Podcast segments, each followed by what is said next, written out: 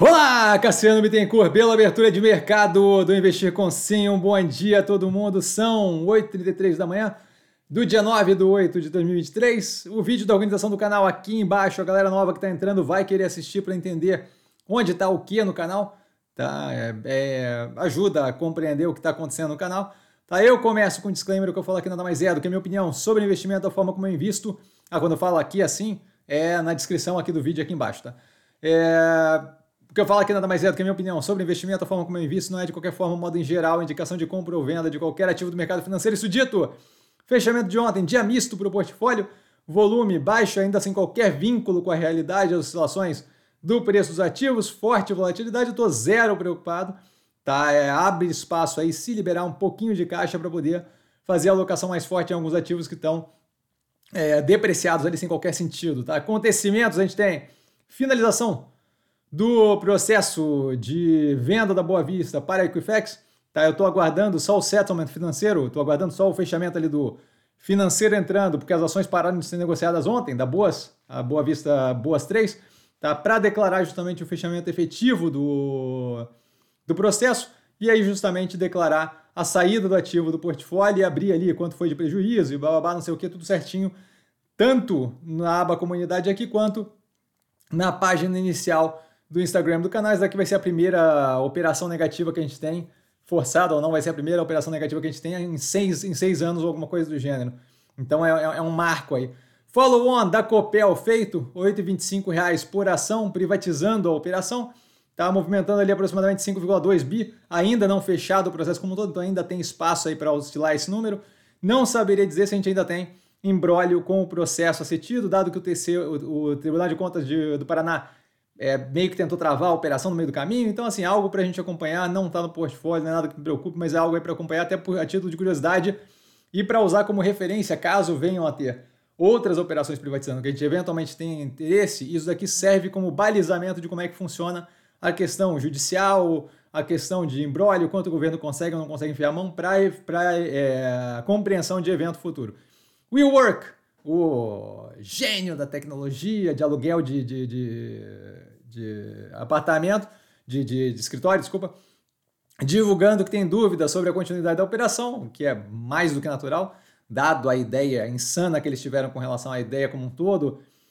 Primeira publicação pré-IPO veio com EBITDA ajustado por é, qualidade de compreensão social, alguma jossa do, do, do gênero, então isso daqui completamente fora da casinha. Estamos vendo agora a realidade se impondo na operação e possivelmente aí um processo de derretimento do ativo começou caindo 20% hoje.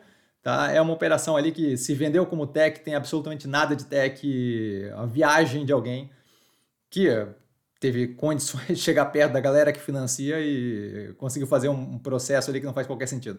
CPI, o Consumer Price Index, o preço ao consumidor da China caindo 0,3%. O PPI, o Production Price Index, o Productor, Productor, Productor Price Index, é o preço ao produtor caindo 4,4%, que mostra justamente que não é trivial. É, levantar uma economia com base em estímulo, a coisa não funciona assim como falado inúmeras vezes no canal.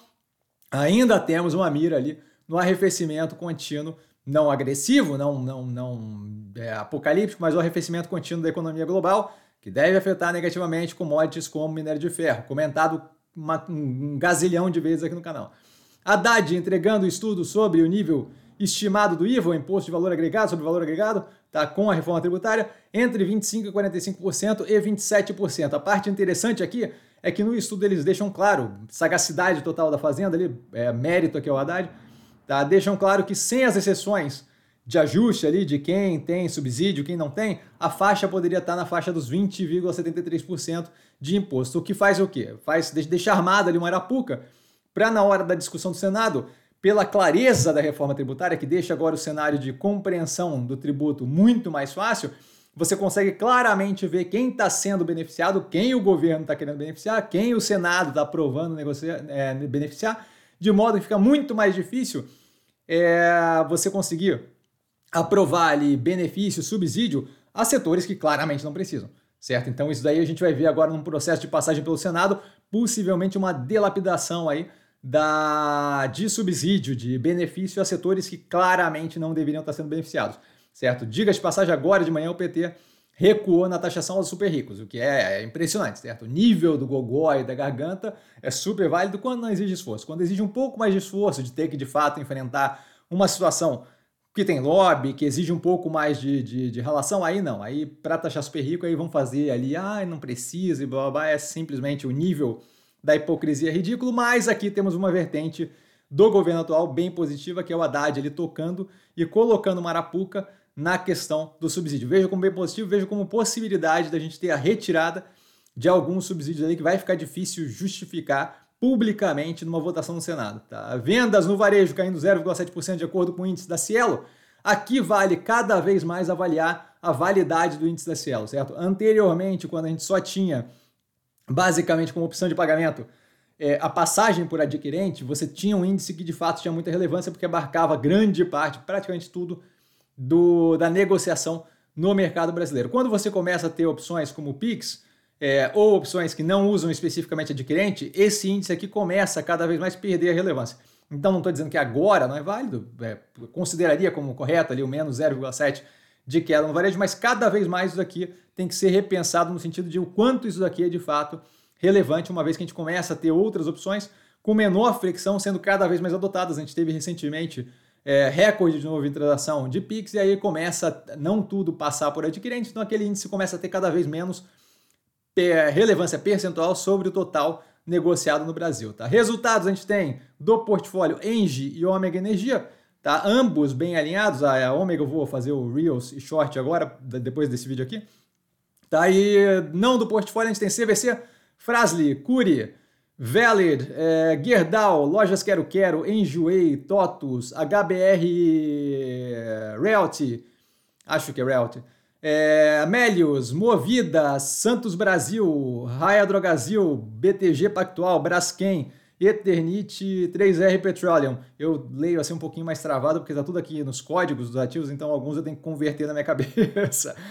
Ativos que eu estou observando mais de perto com base no fechamento de ontem, havia Neo Energia, Zemp, Guararapes, Fleury e Pets. E dúvida, dúvida eu estou sempre no Instagram, arroba investir com sim, só ir lá falar comigo, não trago a pessoa amada, mas estou sempre lá tirando dúvida e vale lembrar que quem aprende a pensar bolsa opera como primeiro detalhe. Um grande beijo a todo mundo. Hoje, mais tarde, a gente deve ter a análise da Mega, dado que o resultado da Engie foi muito, especialmente, absurdamente, muito alinhado, muito positivo. Tá? Então a gente deve avaliar a Mega hoje. Amanhã começa, hoje à noite já tem uma cacetada de resultado a ser divulgado. Eu estou com tufo aqui a gente deve ter justamente. Eu não tenho cabelo, mas um tufo eu tenho. É impressionante, né, cara? A parte ruim do cabelo sempre fica. É... Aí a gente deve ter uma cacetada de short, reel e por aí vai. Tá? Um beijo a todo mundo e vambora!